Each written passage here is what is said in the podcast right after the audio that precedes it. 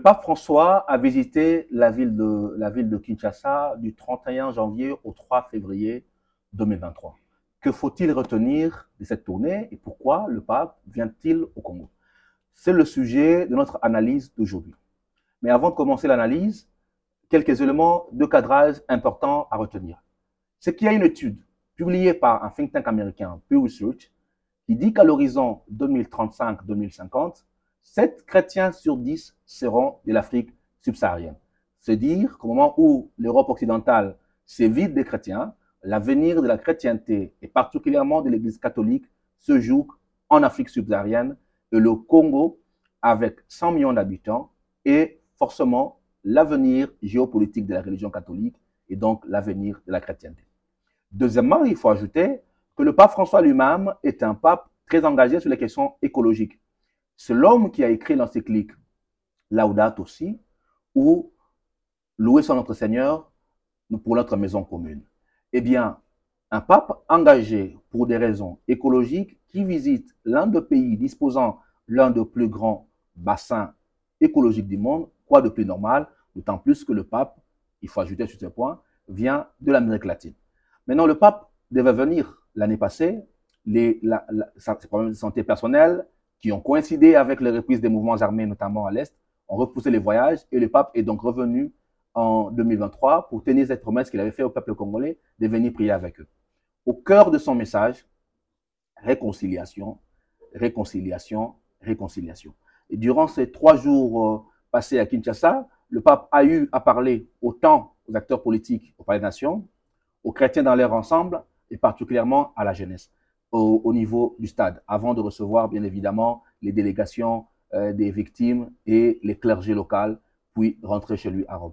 Et quel est l'intérêt stratégique de cette, visite du pape François? Comme je le dis, il y a les raisons géopolitiques euh, liées à l'avenir des, religions, notamment la religion catholique, mais également un, besoin, je dirais, de porter une lumière sur les guerres oubliées.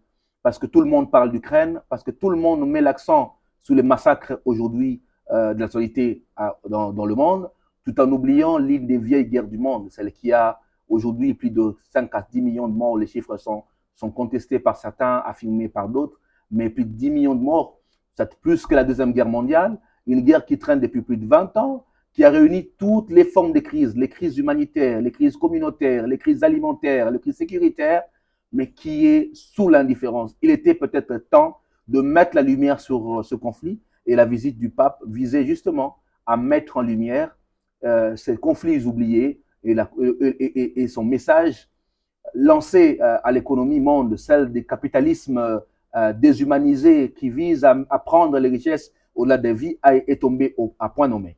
Vous avez un pape qui, appelle euh, l'humanité à, à, la prise de conscience en disant qui faites quitter vos mains de ces zones de conflit, un engagement diplomatique, une mise en lumière nécessaire pour le Congo.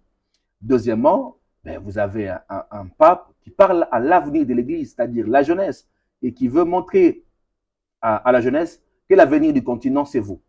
Maintenant, est-ce que cette, cette visite et ce message, cette mise en lumière suffit? Le capitalisme mondial ne se construit pas malheureusement dans, dans la morale. Les intérêts vont au-delà des capacités, des questions de moralité et d'éthique. Est-ce qu'il suffit d'une mise en lumière pour que les choses changent? Je crois que c'est un atout pour le Congo un atout de plus, un soutien diplomatique de plus, mais qui ne va nullement émouvoir, euh, outre mesure, euh, ceux qui sont uniquement portés par les intérêts économiques capitalistiques, et qui va certes déranger certaines consciences, certaines bonnes consciences, mais qui ne vont pas donner, euh, d'un point de vue sécuritaire, d'un point de vue militaire, les avancées attendues si cet, appui diplomatique ne s'accompagne pas d'autres outils, notamment les outils euh, militaires et les outils politiques. Je crois que le Congo a eu à gagner euh, cette visite parce que euh, pendant quelques temps, les caméras du monde ont été braquées euh, sur, sur le Congo et, que le Congo a été au cœur, la guerre du Congo a été au cœur de l'attention médiatique. L'instant d'un instant, qu'on arrête de parler de Kramatorsk, qu'on arrête de parler de Sébastopol, qu'on arrête de parler des, des, pour parler Congo. Et cet instant-là, cette fenêtre de lumière qu'a apporté le pape a permis de mettre en lumière pendant quelques temps la question congolaise sous l'opinion internationale. Maintenant, il faut travailler en profondeur pour changer les paradigmes de la coopération au niveau régional pour toucher aux intérêts économiques et répondre aux, intérêts économiques. Que faut-il Qu'est-ce qu'il faut-il encore retenir de cette visite?